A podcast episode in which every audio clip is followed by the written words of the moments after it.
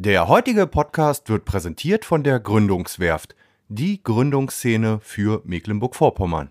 Und äh, auf der anderen Seite, ja, habe ich selber irgendwo so dieses, äh, ja, Feuer wieder für mich entdeckte, eine Sache ein bisschen größer machen zu wollen, was so in Spanien in dem Umfeld nicht gegeben gewesen wäre. Und so sind wir letztendlich auf einer Standortsuche gewesen und äh, haben wirklich die Deutschlandkarte mal irgendwo aufgeklappt. Wir sind dann äh, wirklich über das Meer, weil wir in Spanien auch direkt äh, am Meer eben halt gelebt haben, sind wir wirklich irgendwo hier an der ja, Küste irgendwo gelandet, haben uns äh, ja, verschiedene Sachen hier angesehen und äh, sind dann eben halt auch durch äh, eine Investorengruppe aus Rostock, die sich bei uns zwischenzeitlich schon beteiligt hat, hier in Rostock gewesen. Und äh, ja, mir persönlich hat es vom ersten Tage an eigentlich sehr, sehr gut gefallen.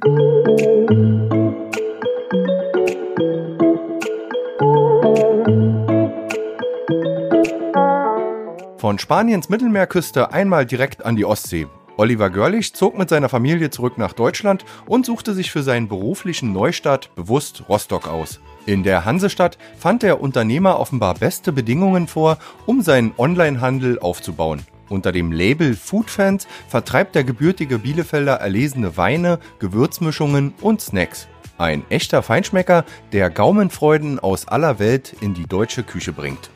Und damit moin und hallo zum Wellenrauschen Podcast Nummer 86. Mein Name ist wie immer Oliver Kramer und bei mir zu Gast war diesmal Oliver Görlich von Foodfans.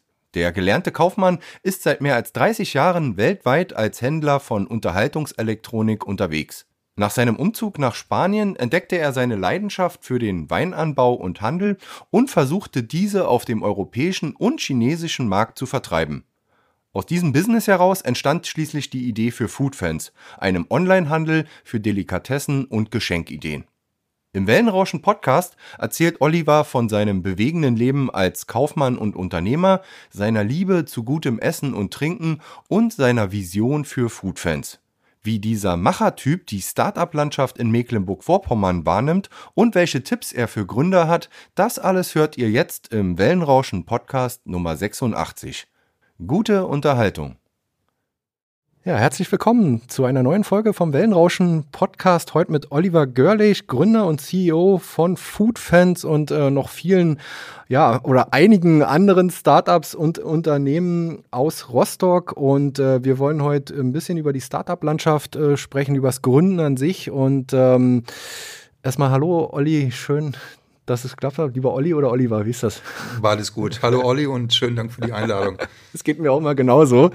Und äh, wir haben jetzt schon ein paar Mal äh, miteinander zu tun gehabt. Du hast dich einfach mal bei mir gemeldet, gesagt, gar nicht, du willst hier im, im Wellenrauschen-Podcast zu Gast sein, sondern einfach auch ein Stück weit ähm, die Startup-Landschaft und äh, vielleicht auch spannende Unternehmen einfach mal in MV kennenlernen, weil so lange seid ihr, bist du äh, noch gar nicht in Rostock, richtig? Ja, das ist komplett richtig. Wir sind äh, seit Ende letzten Jahres sind wir erst in Rostock und äh, das heißt rund ein halbes Jahr. Und äh, damit auch zurück in, in Deutschland, weil ich mit meiner Familie die letzten 15 Jahre in Spanien gelebt habe. Und äh, für das Projekt Foodfans sind wir ja, nach Deutschland und damit auch nach Rostock zurückgekehrt. Ja, ähm, nun kommt natürlich, drängt sich sofort die Frage auf, Rostock, äh, klar, ist auch zumindest am Meer, ist auch schön hier. Also ich denke, das ist auch im Vergleich zu anderen Städten noch eine gute, eine hohe Lebensqualität. Aber Spanien, äh, wie, wie war das? Ich meine, das, du hast ja dann einen Großteil deines Lebens und vor allen Dingen deine Kinder sind da groß geworden. Äh, du hast erzählt, dein Sohn ist gleich unten geblieben mit. Ähm, äh, ich denke mal, ähm, ja, es ist schon ein anderes Leben, oder? Das, das auf jeden Fall. Also die Entscheidung damals nach Spanien ja, gegangen zu sein, äh, die hing mit ja, Sonne, Strand und Meer natürlich irgendwo stark zusammen. Ne, es ist ein ganz anderer Lifestyle, aber es war ja durch die Entwicklung letztendlich, äh, durch das Geschäftliche, äh, die Notwendigkeit gegeben, gewisse Sachen hier vor Ort äh, umsetzen ja, zu wollen, zu müssen. Mhm. Und äh, auf der anderen Seite ja, habe ich selber irgendwo so dieses äh, ja, Feuer wieder für mich entdeckte, eine Sache ein bisschen größer machen zu wollen, was so in Spanien in dem Umfeld nicht gegeben gewesen wäre. Und äh, so sind wir letztendlich auf einer Standortsuche gewesen und äh, haben wirklich die Deutschlandkarte mal irgendwo aufgeklappt und haben gesagt, Mensch, wo ja, kann man irgendwo hingehen? Und äh, wir sind dann äh, wirklich über das Meer, weil wir in Spanien auch direkt äh, am Meer eben halt gelebt haben, sind wir wirklich irgendwo hier an der ja, Küste irgendwo gelandet und äh, hatten zunächst äh, Gespräche geführt, eher Richtung Anklam Greifswald äh, die Ecke und äh, waren dann eben halt in MV auch ja, zu Besuch haben uns äh, ja, verschiedene Sachen hier angesehen und äh, sind dann eben halt auch durch äh, eine Investorengruppe aus Rostock, die sich bei uns zwischenzeitlich schon beteiligt hat, hier in Rostock gewesen. Und äh, ja, mir persönlich hat es vom ersten Tag an eigentlich sehr, sehr gut gefallen. Und äh, es war zu dem Zeitpunkt aber noch die Idee, eigentlich da Richtung Anklam Greifswald eigentlich irgendwo mhm. zu gehen. Und äh, ja, am Ende war es dann irgendwo so, dass man natürlich irgendwo auch diskutiert hat intern, was macht man und äh, wo geht die Reise hin. Und eine, eine private Immobilie zu finden, war eben halt ja auch nicht einfach und äh, Irgendwann war dann eben halt äh, der Punkt, wo wir gesagt haben, Mensch, äh, warum geht man nicht äh, direkt irgendwo nach Rostock, weil wir hier natürlich auch mit den ja, Menschen, mit denen wir zu tun hatten, äh, mehr und mehr im Gespräch waren und äh, sich dort auch, ja, wir, etwas aufgebaut hat. Und so war es dann eigentlich ja am Ende naheliegend und schnell, dass wir in Rostock gelandet ja, sind. Es geht natürlich auch dann oftmals, klar, es gibt die weichen Standortfaktoren, also sprich die Umgebung, äh, klar, Thema Wohnen, Thema äh, Küste, aber auf der anderen Seite auch Netzwerk und äh, Arbeitskräfte oder beziehungsweise Ansprechpartner, mit denen man dann auch unmittelbar zu tun hat. Wir haben den großen Hafen hier, ähm, also das sind vielleicht alles so, so, so Dinge. Du bist bist, äh, so, soweit ich dich jetzt in der Kürze der Zeit kennengelernt habe, du bist ein richtiger Weltenbummler, ne? Also was heißt Weltenbummler? Ähm, jetzt 18 Jahre da in, in Spanien, aber ähm, du bist dienstlich, beruflich äh, schon sehr weit rumgekommen. Vielleicht kannst du mal unseren Hörern so einen kleinen Einblick geben. Ich das, finde das immer beeindruckend, wenn, wenn ich so Leute treffe, die sagen, ach, ich habe schon in China gearbeitet, ich habe für die ganz Großen, die können wir hier ruhig nennen, für Mediamarkt, für Saturn gearbeitet und war da Einkäufer, beziehungsweise habe mit denen, hab denen äh, für die, ähm, ja, äh, die, die Consumer Electronic äh, besorgt. Ähm, erzähl mal, das ist ein ziemlich großer Lebensabschnitt in deinem Leben, oder? Ja, der Abschnitt ist ganz konkret äh, ja, über 30 Jahre gewesen. Anfänglich im ja, elterlichen Betrieb, äh, wo ich in die Branche letztendlich reingerutscht bin ne, seit über 30 Jahren auch immer in der Selbstständigkeit. Und äh, so hat es sich ergeben, dass ich äh, wirklich ja viel unterwegs gewesen bin äh, bei den Kunden, die wir nicht nur in Deutschland, sondern Europa und weltweit äh, hatten. Amerikas, Nordamerika, Lateinamerika, Mittlerer Osten bis runter Südafrika und auch nach Asien rein. Das sind alles ja Länder, die wir bespielt haben eine Kundenseite, die von ja, großen Handelsketten über Importeure, Großhändler bis zu Fachhändlern, die wir dann über die Distribution dann äh, bedient haben. Und äh, so hat es äh, Zeitabschnitte gegeben, wo ich äh, ja in einer Woche in drei, vier, fünf Ländern äh, war, wirklich nur ja den Koffer quasi zu Hause gewechselt habe und mitunter auch wach geworden bin, wo man erstmal guckt, Mensch, wo, wo bist du jetzt eigentlich, in welchem Hotel? Ne, bist du irgendwo ja noch in Italien oder schon irgendwo in Hongkong? Und äh, ja, und das hat mich eben halt nach Asien auch geführt, was die Lieferantenseite dann äh, anbelangt und bin äh, mitunter bis zu sechsmal im Jahr in, in Asien gewesen und äh, habe dort auch viele Jahre ein eigenes Büro in äh, Hongkong gehabt, mhm. ne, sodass ich dann eben halt ja vor Ort auch gewesen bin, um Produkte zu entwickeln, äh, die Lieferanten zu treffen und äh, wir haben viel über Hongkong gesteuert. Und äh, in Summe sind das äh, so viele Reisen gewesen über die Jahre. Das erste Mal bin ich in China gewesen, 1989. Und dann, äh, ja, bis heute und äh, in Summe waren es ja über zwei Jahre. Ja, aber da sieht es dann bestimmt nicht mehr heute so aus, wenn du heute da hinkommst, äh, nicht nur in Hongkong, aber auch sonst in, äh, äh in China, äh, wie damals 89. Ne? Das hat sich äh, extrem verändert. Ich bin heute auch noch mit den Lieferanten hier und da natürlich in Kontakt. Da sind ja Freundschaften auch entstanden und äh, durch Corona hat sich nochmal ja, viel verändert. Aber wenn man so von ja, Ende der 80er Jahre über die 90er Jahre. Taiwan war damals auch noch ein großes Thema. Es wurde viel im Bereich Consumer Electronics oder das Zubehör, was ich gemacht habe, in Taiwan produziert. Da sind die Produktionen dann in den speziellen 90er Jahren sind verlagert worden mhm. von Taiwan nach, äh, nach China. Und äh, ja, ich habe das wirklich äh, erlebt, wie dort die Produktionen im Küstenbereich äh, aufgebaut worden sind, wo dann von dem Küstenbereich die Produktionen sich ins Landesinnere verlagert haben und wie die Arbeitsplatzverhältnisse sich auch äh, ja, verändert haben, ne, bis hin zu heute, ne, dass wenn man will, ja, die Produktionen auch sehr umweltbewusst äh, sein können eine, mit einer ja, viel her, härterem Durchschlagskraft, das dann auch umgesetzt wird, als man das vielleicht in Europa irgendwo hätte. Mhm. Ne, da werden ja vielleicht irgendwelche Dörfer einfach in China irgendwo versetzt und die Leute einfach mal umgesiedelt. Ne, aber so kann es dann eben halt auch sein, dass in China dann ja einfach gewisse Arbeitsprozesse von heute auf morgen verboten werden.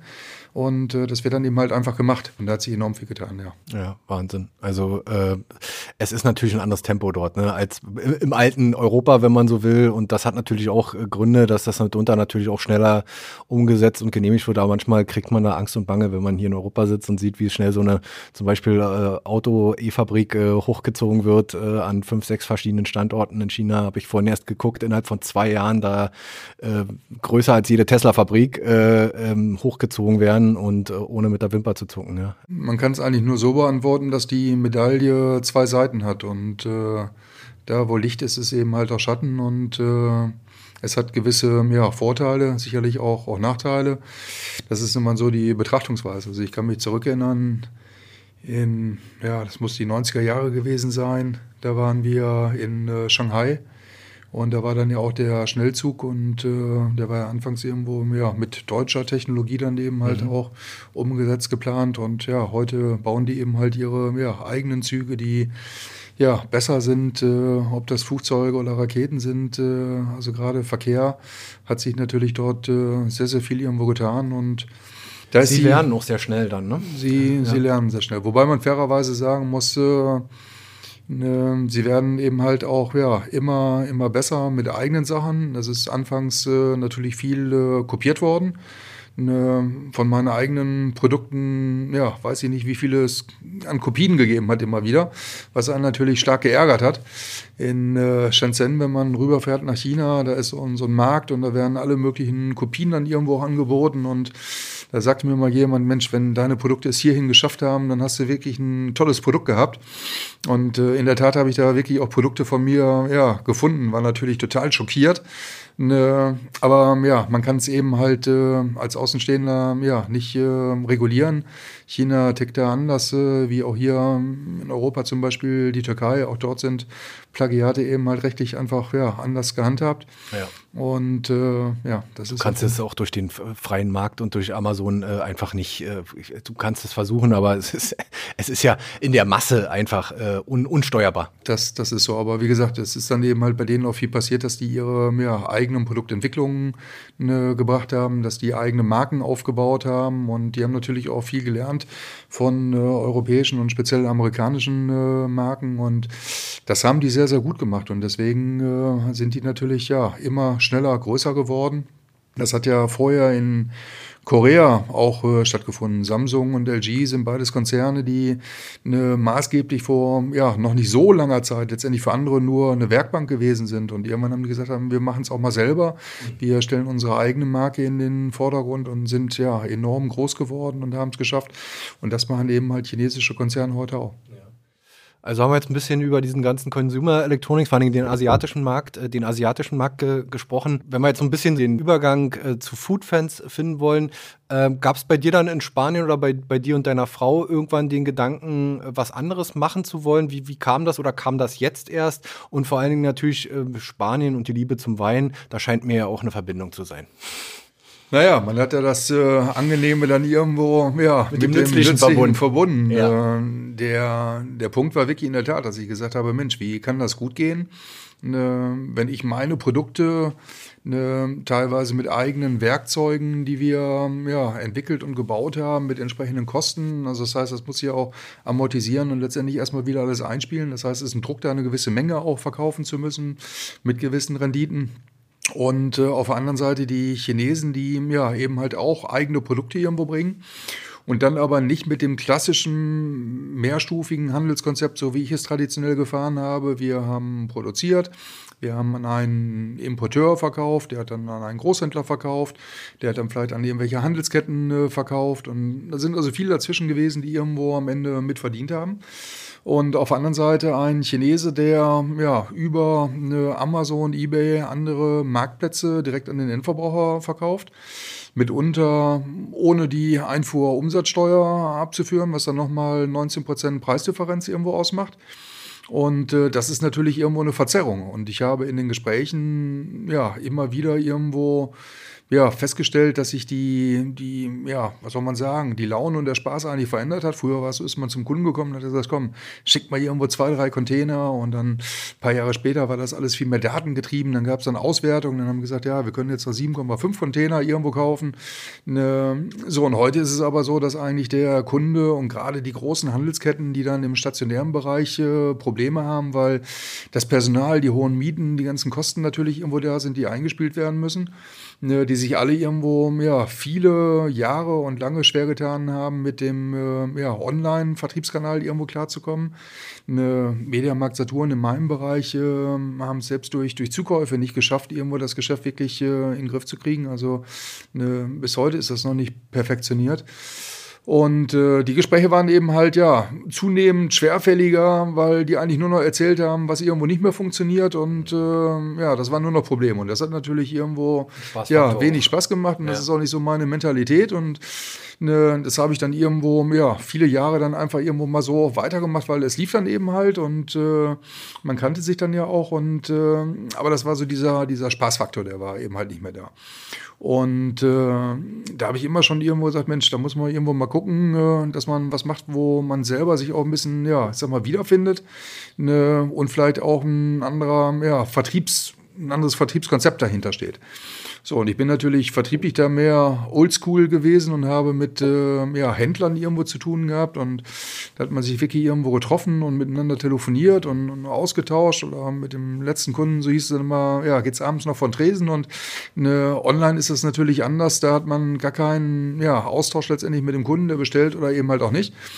Und da habe ich eigentlich vor diesem anonymen Verkaufen relativ lange irgendwo einen Bogen drum gemacht. Und äh, ich bin dann aber, und das war so die Schlüsselsituation, in äh, China wirklich unterwegs gewesen und äh, habe dort realisiert, dass die Weine aus dem Gebiet, wo wir in Spanien da sind, das ist äh, Romia, die Weinexperten sagen, das sind mittlerweile die besseren Bordeaux-Weine, weil die Trauben, die Rebsorten sind also ja, ein Stück weit vergleichbar, ähnlich. Die Bodenverhältnisse genauso, aber ich habe mehr Sonne ne, in Spanien. Wo ist das ungefähr?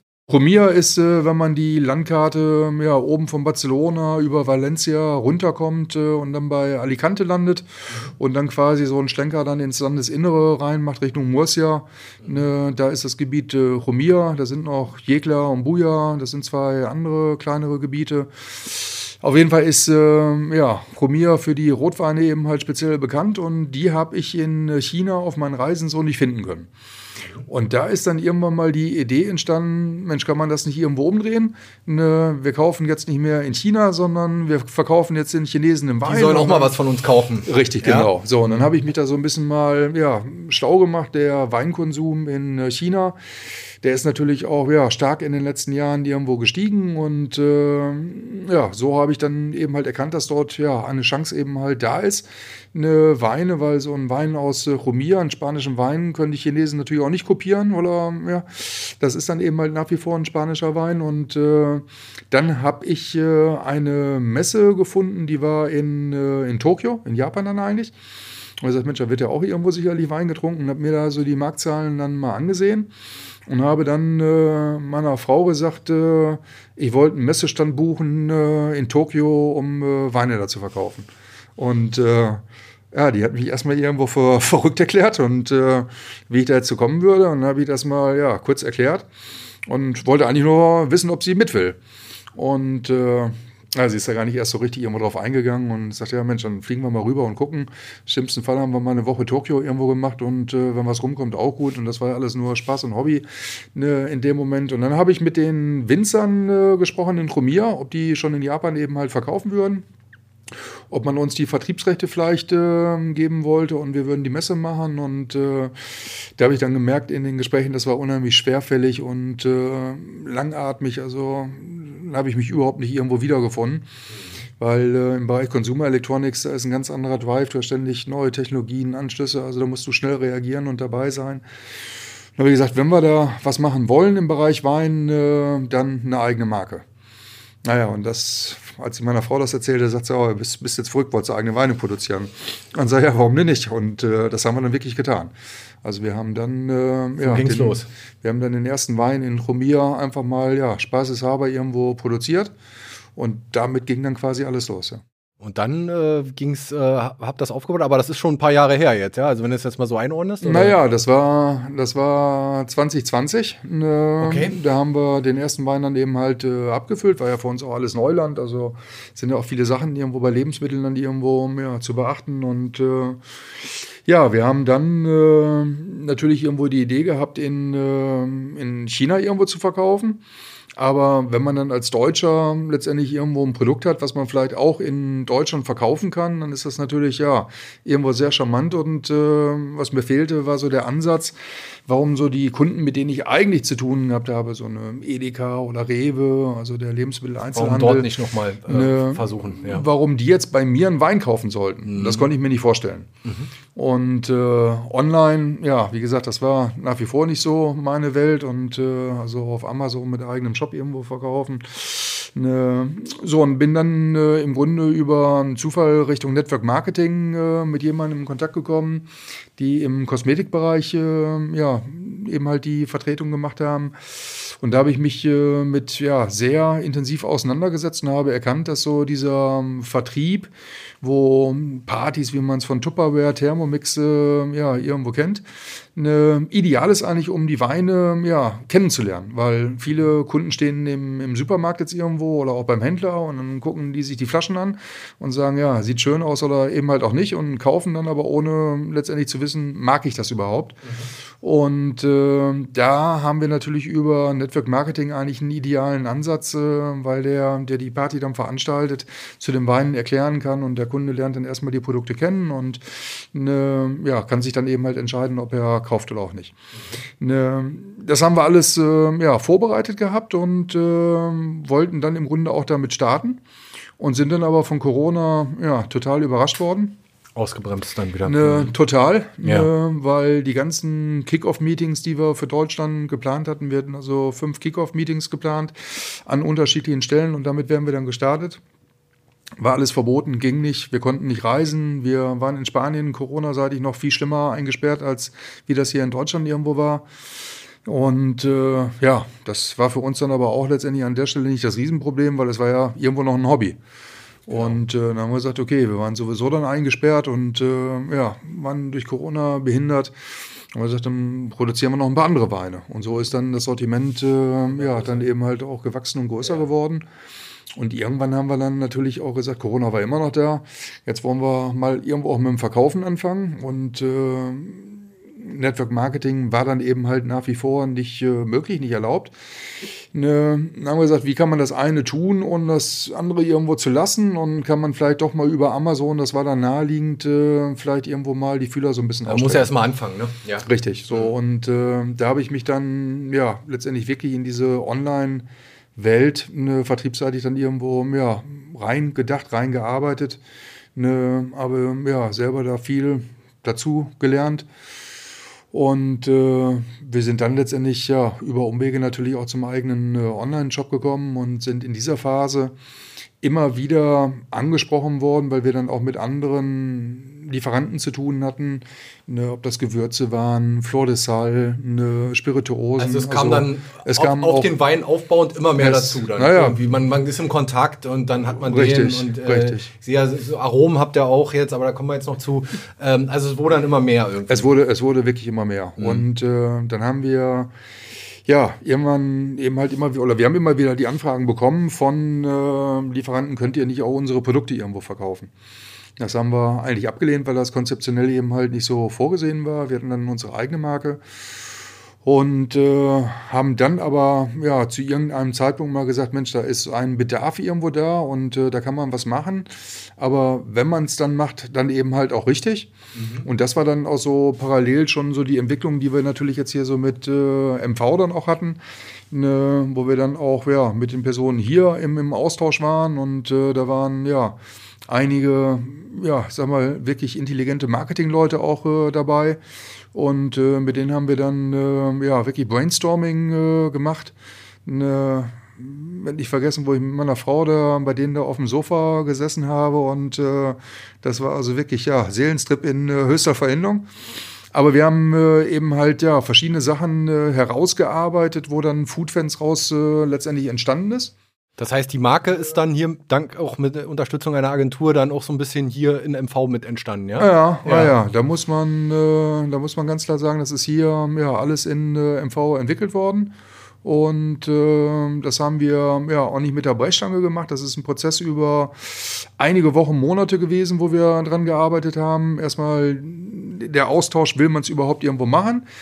Dann die Entscheidung getroffen, ja, wir wollen, ne, wie setzen wir es jetzt um und was brauchen wir alles? Und da ist natürlich ja viel äh, irgendwo passiert, was man als Idee hatte, dann auch ein Stück weit wieder überworfen oder nochmal konzeptionell verfeinert hat, bis dann äh, das Ganze irgendwo ja, rund geworden ist und äh, es gab auch ja, noch keinen Namen dazu. Also es wurde erstmal an dem, an dem Konzept als solches irgendwo gearbeitet und äh, dazu natürlich, ja, das Kind musste auch einen Namen haben, ne, ist das auch entwickelt worden und äh, Dazu dann eben halt äh, natürlich der Online-Shop, den wir entwickelt haben. Ne, und im Zuge dessen haben wir dann auch komplett neue ERP-Systeme eingeführt, automatisierte Logistikprozesse aufgebaut. Also das war ja Ganz viel, was da passiert viel, ist. Viel, viel Arbeit eben im Marketing, aber eben auch im, im Bereich dahinter, IT und was alles da äh, mit zugehört. Äh, erzähl mal, ja, Foodfans, was, was verbirgt sich dahinter? Also wir haben natürlich heute schon über Genuss gesprochen. Die Weine sind das eine, aber es kam eine Menge dazu. Die Gewürze, die Aromen, die Frühstücksaufstriche. Äh, also schon eine breite Produktpalette, die ihr da jetzt aufgebaut habt. Was, was ist so die Philosophie, das Konzept hinter Foodfans? Also kurz und, und Zusammengefasst kann man sagen, es sind äh, Lebensmittel, es sind äh, Getränke und auch Non-Food-Produkte, Accessoires im Bereich Küche, Tisch und äh, Grillen.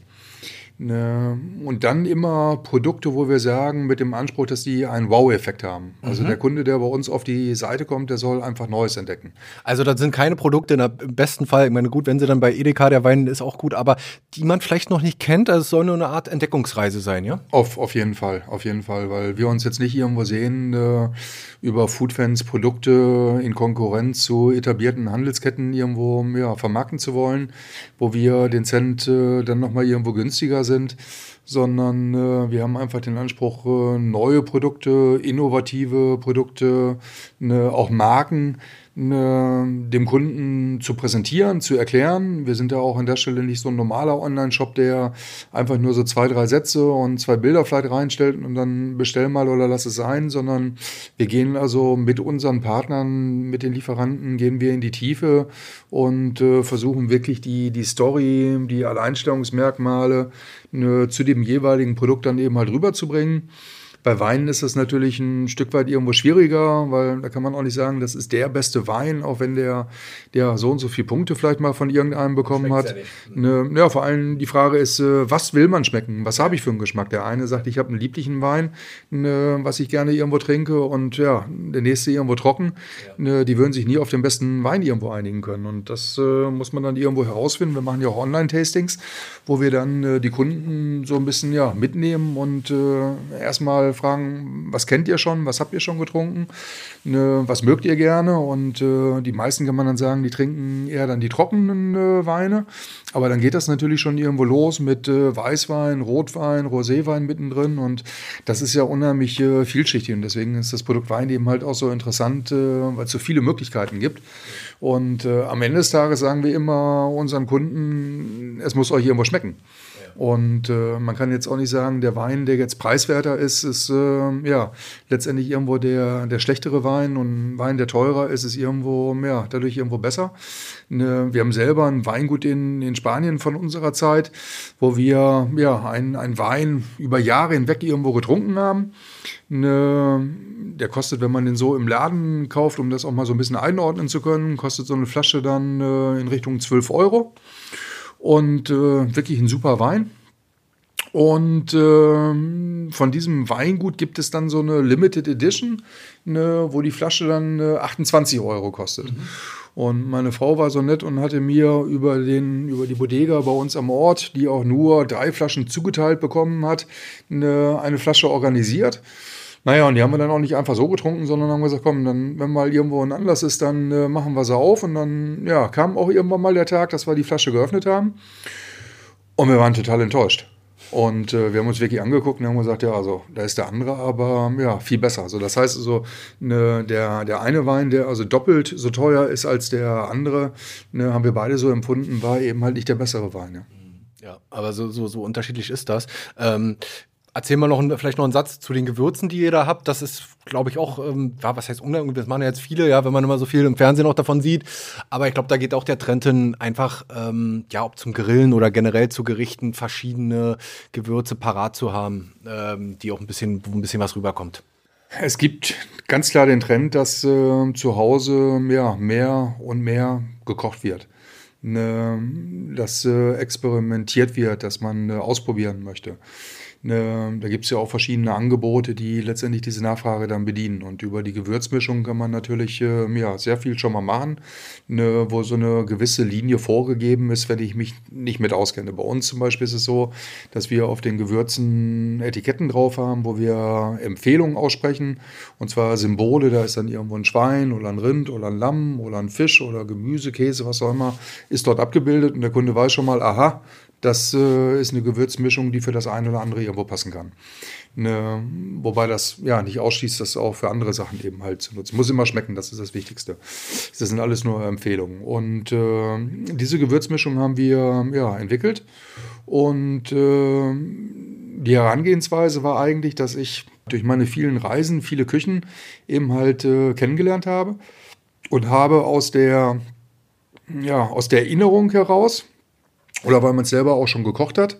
Und ich äh, immer schon, weil ich auch selber gerne koche, ne, aus den ganzen Gewürzmischungen mir das so eben halt, äh, oder aus, aus Mono-Gewürzen muss man eigentlich eher sagen, mir meine eigene Gewürzmischung irgendwo nachgebaut habe. Mhm. Und äh, das habe ich dann äh, ja letztendlich in Gewürzmischungen irgendwo, ja, verpackt und reingebracht. Also wir waren da wirklich äh, experimentell. Meine, meine Frau und ja. ich, ne, wir waren bei in der, in der Gewürzfabrik im Labor und äh, wir haben das dann äh, ausprobiert und haben gesagt, so davon noch ein bisschen und hiervon noch ein bisschen. Und die, die Gewürze bei uns kommen aus Spanien. Also wir, wir produzieren dort äh, mit einer sehr, sehr hohen Qualität, was uns auch schon vielfach bestätigt worden ist. Äh, besser auch als viele andere bekannte Marken, die man ja so auch mittlerweile hier in Deutschland kennt.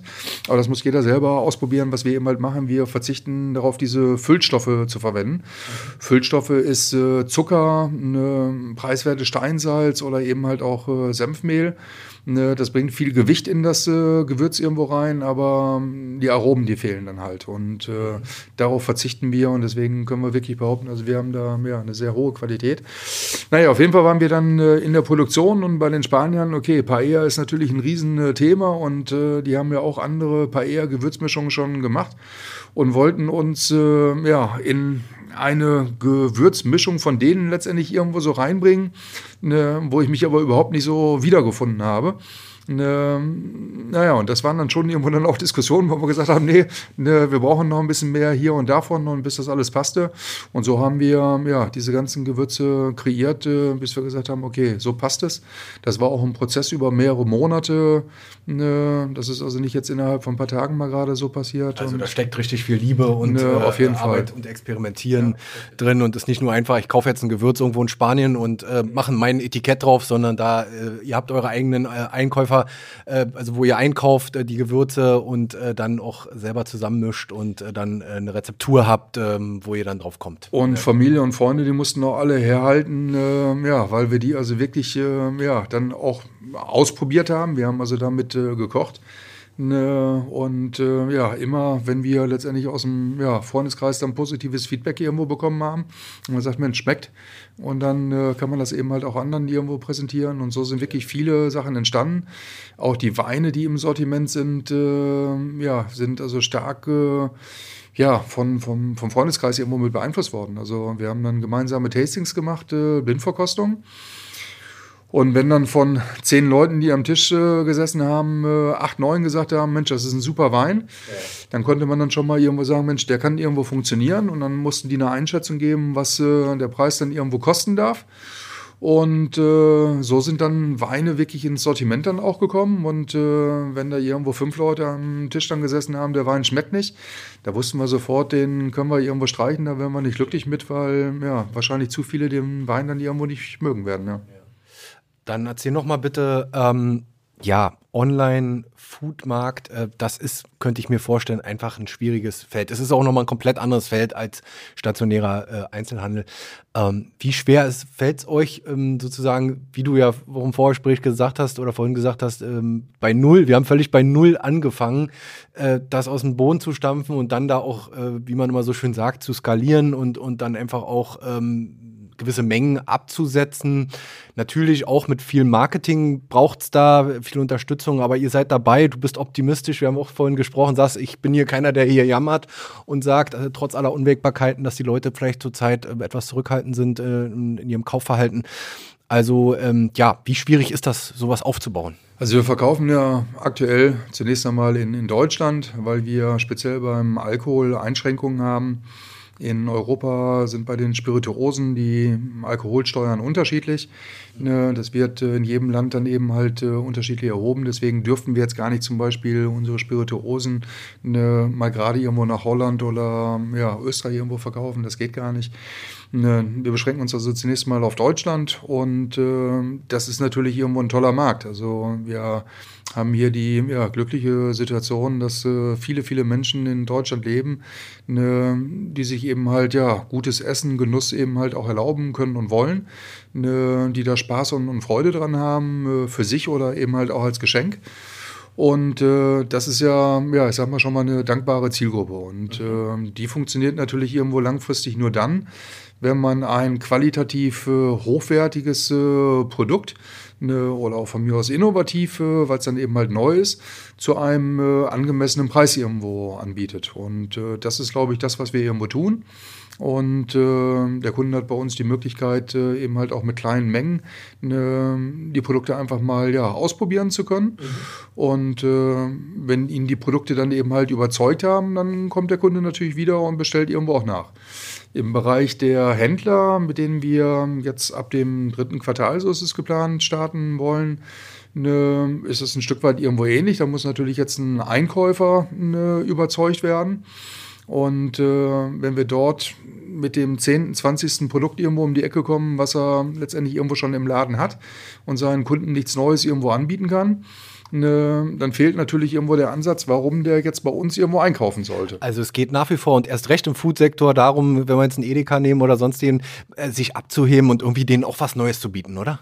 Mm, Im Allgemeinen, äh, so habe ich es irgendwann mal gelernt, verkaufen heißt dem Kunden Vorteile aufzuzeigen. Wenn der Einkäufer, der den Job hat, Ware einkaufen zu müssen und der hat ja nicht nur die Aufgabe zu disponieren, sprich also die gelisteten Produkte immer irgendwo nachzubestellen, sondern der hat ja auch die Aufgabe, seinen Kunden letztendlich Neues zu präsentieren. So, deswegen diskutieren wir da auch mit dem Einkäufer auf Augenhöhe. Also wir müssen da nicht als Bittsteller herkommen, äh, dass der jetzt bei uns irgendwo was ja, einkaufen soll, sondern äh, wir präsentieren etwas und er kann sich hoffentlich dafür natürlich auch entscheiden, dann diese Produkte mit ins Sortiment zu nehmen. So, und da sitzen wir letztendlich auch in einem Boot. Und äh, wir haben Produkte, die eben halt für den äh, Handel ja, interessant sind. Äh, das ist das eine Produkte für den einen Händler, das kann beim anderen dann schon wieder anders sein, weil wir da eben halt auch relativ breit mittlerweile irgendwo dann äh, dran gehen. Und äh, am Ende des Tages muss das Angebot, was wir haben, überzeugend sein. So, und äh, das ist natürlich äh, am ehesten äh, geboten, wenn man ein ja, neues Produkt hat ne, oder eine Neuartigkeit in irgendeiner Art und Weise. Ne, den Preis sehe ich da eigentlich irgendwo weniger, weil äh, dass man mit einem Produkt irgendwo ein Euro jetzt irgendwo günstiger ist, das mag in einer Aktion vielleicht mal irgendwo funktionieren, ja. Ne, wenn man darüber dann einen Kunden dann irgendwo gewinnt äh, und der dann dauerhaft irgendwo die Produkte später nachkauft, ne, dann ist das natürlich auch schön. Aber das ist dann mehr ein aktionsgetriebenes äh, Geschäft und da sprechen wir dann nicht über das Listungsgeschäft, ne, was mit stabilen Preisen natürlich auch nur funktionieren kann. Dann vielleicht eine letzte Frage nochmal zum Thema Foodfans, dann können wir nochmal kurz über äh, Thema Gründungswerft äh, sprechen. Ähm, ja, wo wollt ihr damit noch hin natürlich weiter wachsen? Ist es auch dann doch nochmal Ziel, mit den Weinen vielleicht nach äh, den, auf den asiatischen Markt dann äh, zu gehen, also das so ein bisschen dann mit rüberzunehmen oder einfach dann auch zu sagen, wir wollen weiter auch äh, in den europäischen, auf dem europäischen Markt äh, wachsen mit unseren Angeboten. Was habt ihr da so vor? Oder also ich glaube, das ist erstmal ein guter Einstieg auf den deutschen Markt, sich zu etablieren, oder? Also wir, wir müssen jetzt natürlich erstmal so gewisse Hausaufgaben hier in, in Deutschland irgendwo erledigen. Ne, wenn das dann ja letztendlich funktioniert, kann man das übertragen auf andere Länder.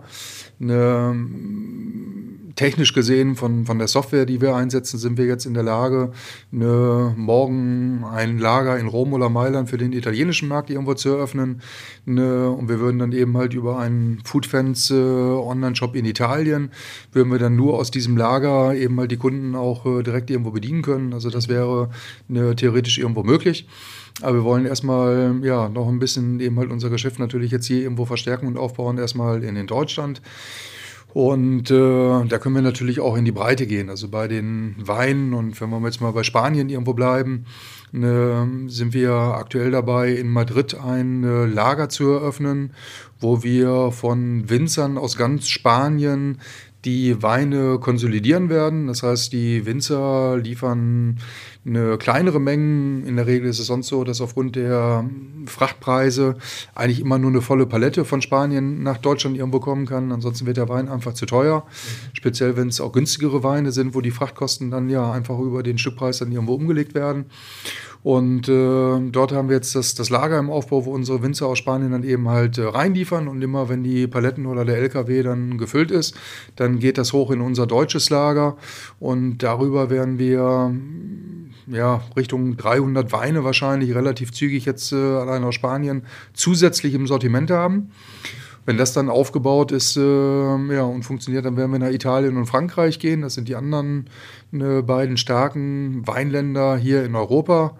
Ne, aus Südafrika, Australien, Kalifornien. Ne, da wollen wir aktuell noch nicht selber importieren, sondern suchen dort äh, einige ja, ausgefallene Produkte, ne, die eben halt sich schon in Europa irgendwo befinden. Und äh, das sind äh, ja letztendlich natürlich alles Ansätze, wo wir in Deutschland irgendwo skalieren können. Auf der anderen Seite haben wir quasi täglich neue Produkte im, äh, im Onboarding.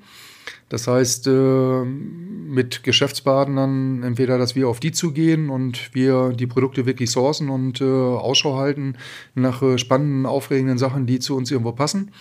Und desto bekannter wir werden, äh, kommen natürlich auch die Lieferanten dann irgendwo auf uns zu. Mhm. Äh, das ist auch schon ja, losgegangen, dass wir also angesprochen werden. Und so wächst das Sortiment natürlich in äh, Breite und Tiefe. Und äh, es sind dann natürlich auch äh, Produkte, die wir identifiziert haben, ne, die speziell dann auch im Ausland oder auch in China produziert werden können.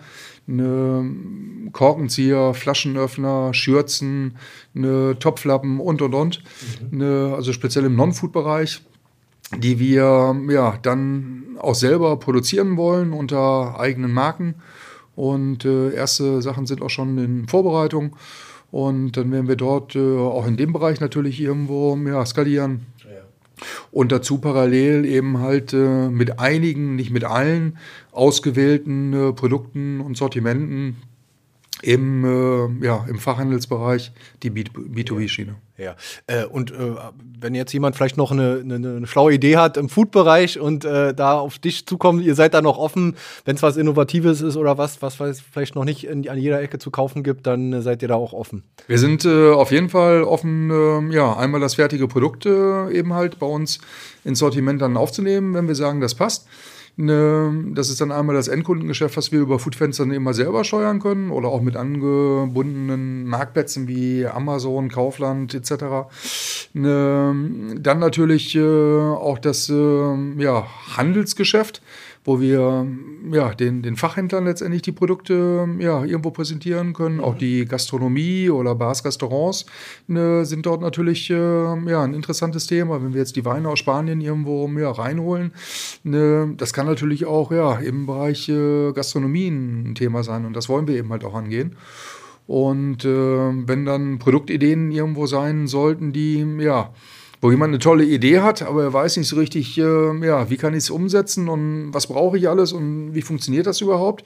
Ne, dafür sind wir natürlich irgendwo ja auch offen, ne, weil wir mittlerweile im Bereich Lebensmittel, Getränke ne, ja, gewisse Sachen irgendwo entwickelt haben und ich auch in anderen Unternehmen tätig bin, noch wo ja auch solche Produkte ähm, entwickelt worden sind und die jetzt auf den Markt kommen werden und äh, das können wir ja, in unterschiedlichsten Konstellationen dann irgendwo mit äh, solchen ja, Foundern mhm. äh, Startups äh, angehen. Ja. ja. Dann haben wir eine schöne Überleitung, also erstmal gesagt, von Spanien nach Rostock, zurück nach Europa und in die Welt im besten Fall. Also ganz toll, was, was du und äh, ihr da mit deiner Frau und überhaupt in den letzten Jahren, äh, äh Monaten und Jahren äh, aufgebaut habt. Man muss dazu sagen, Foodfans gibt es ja noch nicht mal ein Jahr. Ne? Ich glaube, im August 22 habt ihr angemeldet. Ne?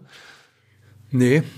Ne Jetzt muss ich überlegen, die Marke, die haben wir Ende letzten Jahres, äh, ja. ja. Ende letzten Jahres haben wir die angemeldet. Ja, also ist alles Und dann frisch. Ja, ja, die ist Genau. Dann lass uns zum Abschluss vielleicht noch mal ein Stück weit über die Gründungswerft. Wir sind ja auch ähm, ein, ein, ein Podcast von und für Gründer in Mecklenburg-Vorpommern.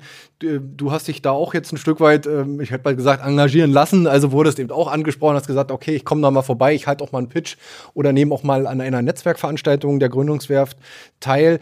Vielleicht mal, ja, du hast das ist nicht dein erstes Unternehmen, was du gründest, muss man gleich dazu sagen. Foodfans, ähm, du hast einige anders, andere Startups, Unternehmen schon gegründet gehabt, beziehungsweise hast auch noch vielleicht möglicherweise andere in der Pipeline.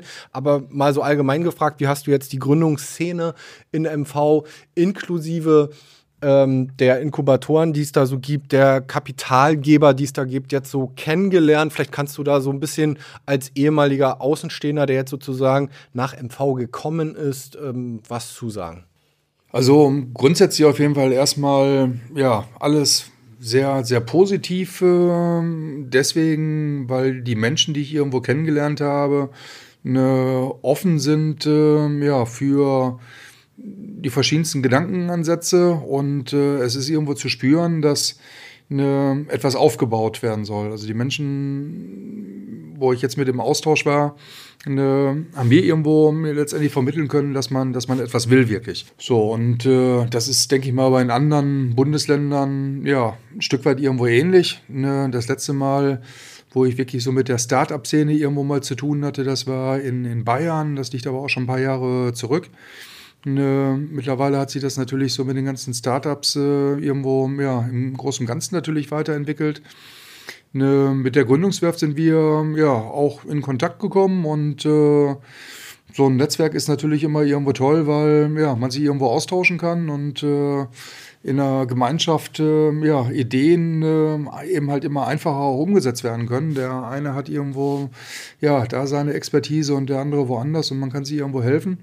Mhm. Und äh, dadurch, dass wir natürlich auch neu in MV sind, also neu im Sinne von ja, privat mit der Familie irgendwo angekommen sind, ne, ist es natürlich da auch schön, ja, einfach mal andere Menschen irgendwo hier kennenzulernen und äh, ja, so sind wir eben halt äh, bei der Gründungswerft äh, eben halt gelandet und dort jetzt auch ja, Mitglied geworden. Ja, mit, mit auch ein Stück weit äh, aktiv und äh, vielleicht nochmal ein Sidekick zum Thema Finanzierung. Ähm, wir hatten ja hier auch Frank Melz von Lacœur mit im, im, im, im, Podcast zu Gast gesagt und er sagt, ja, der Unterschied zu anderen Bundesländern, es ist vielleicht, es fehlt noch so ein bisschen das schnelle Geld. Ne? Also Investoren, die auch mal Kapital zur Verfügung stellen können, ähm, so eben wie in Hamburg oder in Berlin, äh, die eben über das nötige, ich hätte bald gesagt, Kleingeld verfügen, um da auch mal ähm, in, in Startups zu investieren. Man merkt langsam, es entsteht was. Äh, es kommen schon so ein paar ähm, äh, Baltic Incubate und wie sie alle heißen jetzt dazu. Ähm, hast du da schon Berührungspunkte mit gehabt und ähm, ja, wie, wie schätzt du das ein? Baltic Incubate äh, ist ja bei uns selber inzwischen investiert. Mhm. Also von dort aus ja, haben wir da, was die Kapitalseite anbelangt, äh, ja, schon mal eine Vernetzung. Eine, auch mit Lacœur als äh, Agentur und haben gegenwärtig äh, eine Finanzierungsrunde ja, in der Umsetzung, wo mündliche Zusagen ne, gegeben worden sind aus involvierten oder von involvierten Parteien aus MV auch. Also wenn das alles jetzt so, ja, wie vereinbart irgendwo umgesetzt wird, äh, haben wir dort die, die nächste Finanzierungsrunde dann auch gemacht. Und äh, ja, das hat alles sehr gut irgendwo funktioniert. Ne, wohl aber auch natürlich in Ticketgrößen, äh, die, ja, sagen wir vielleicht überschaubar irgendwo sind. Also nicht jetzt im Millionenbereich äh, angesiedelt. Und äh, da fehlt mir so ein bisschen äh, die Einschätzung, weil ich die Gespräche gar nicht geführt habe. Ne, ob wir jetzt hier auch hätten drei, vier, fünf Millionen beispielsweise in nur MV raisen können. Ne, ich habe aber dort mit einigen Leuten schon ja, einen Austausch äh, auch gehabt, der eher aber in die Richtung geht, nicht von ja, einigen wenigen Personen oder Institutionen Geld äh, zu bekommen, sondern äh, mehr die Menschen aus MV insgesamt irgendwo abzuholen. Okay. Und äh, das ist ein aktueller Austausch, den wir dort noch haben, weil ich mir vorstellen kann, dass es ein äh, Crowdfunding in MV für und mit MV sehr wohl irgendwo geben kann. Okay, spannend. Und, und äh, das würde ich so sehen, dass äh, man die Menschen letztendlich auf, ja, sag mal, die Reise, die wir selber haben, dann letztendlich irgendwo mitnimmt. Das können relativ kleine Beträge sein, ne, wo man jetzt nicht über viele tausend Euro irgendwo nachdenkt, sondern vielleicht Beträge irgendwo ab 100 Euro, ne, wo man sagt, Mensch, da investiere ich jetzt irgendwo in ein Unternehmen, was hier ja, in MV irgendwo ansässig ist, was vielleicht auch ein Stück irgendwo greifbar ist. Ne, und äh, ja, wo ich letztendlich auch Ansprechpartner irgendwo mal habe, die ich vielleicht sogar irgendwo ja, persönlich mal treffen kann. Thema Roadshow im Vorfeld oder dass eben halt natürlich auch Büros, Anlaufstellen da sind. Mhm. So, und äh, das, ist eine, das ist eine Sache, die ich mir ja, persönlich eigentlich irgendwo gut vorstellen kann.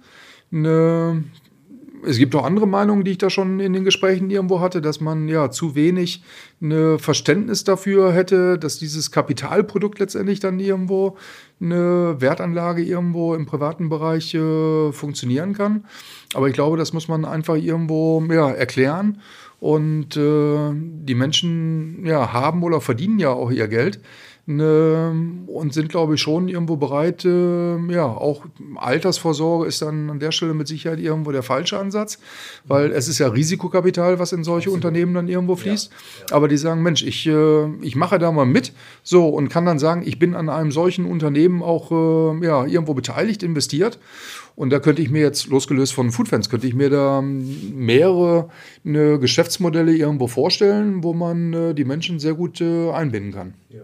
Okay, also eigentlich ein neues, was heißt neues? Weil es ist ja insofern spannend, A, Crowdfunding, äh, B, äh, ein Invest von privater Hand, äh, eben in der Masse, aber dann eben auch regional verankert. Also sag ich, ich will hier in der Region investieren. Ich möchte nicht in Bayern oder Nordrhein-Westfalen investieren, kann ich ja machen, ich kann auch an die Börse gehen und in irgendeinen Konzern mich da mit Aktien oder sonstigen Dingen beteiligen, sondern sagen wir mal hier vor Ort äh, drin zu bleiben. Ja, und vielleicht auch mit, wie du sagst, mit einem kleineren Betrag. Wenn ich sage, ich habe jetzt nicht 100.000 oder 50.000 mal äh, auf, der, auf der Kante liegen, die ich äh, investieren möchte oder kann, sondern dann eben auch mit kleineren Beträgen als äh, Crowdfunding-Kampagne. Absolut. Und äh, da könnte man dann ja sogar im weitergehenden Schritt eine, quasi wie einen Fonds aufsetzen, wo man mehrere Firmen mit äh, ja auch Co-Foundern, die man einbindet, äh, ja darunter letztendlich aufbaut ne, wo dann auch eine Risikostreuung irgendwo da ist und äh,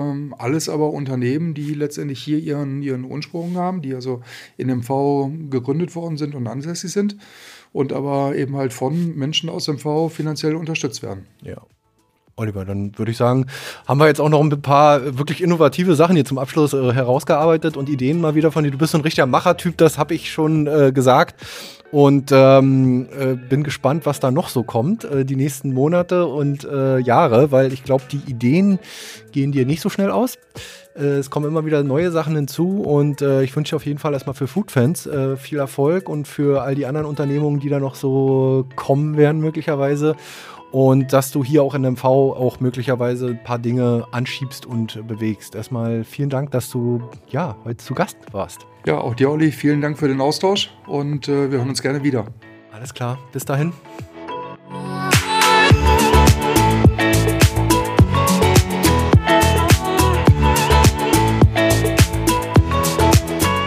Der Podcast mit Oliver Görlich von Foodfans ist auf unserer Homepage unter www.wellenrauschen-mv.de abrufbar.